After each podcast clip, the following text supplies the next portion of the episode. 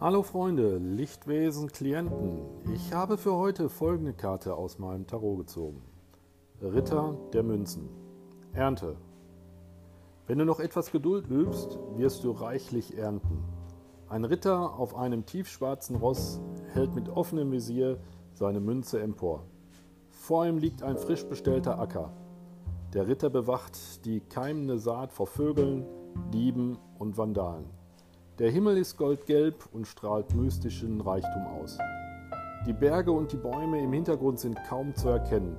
Der Blick zum Horizont ist frei und klar. Mein Tagestipp für heute: Übe Geduld.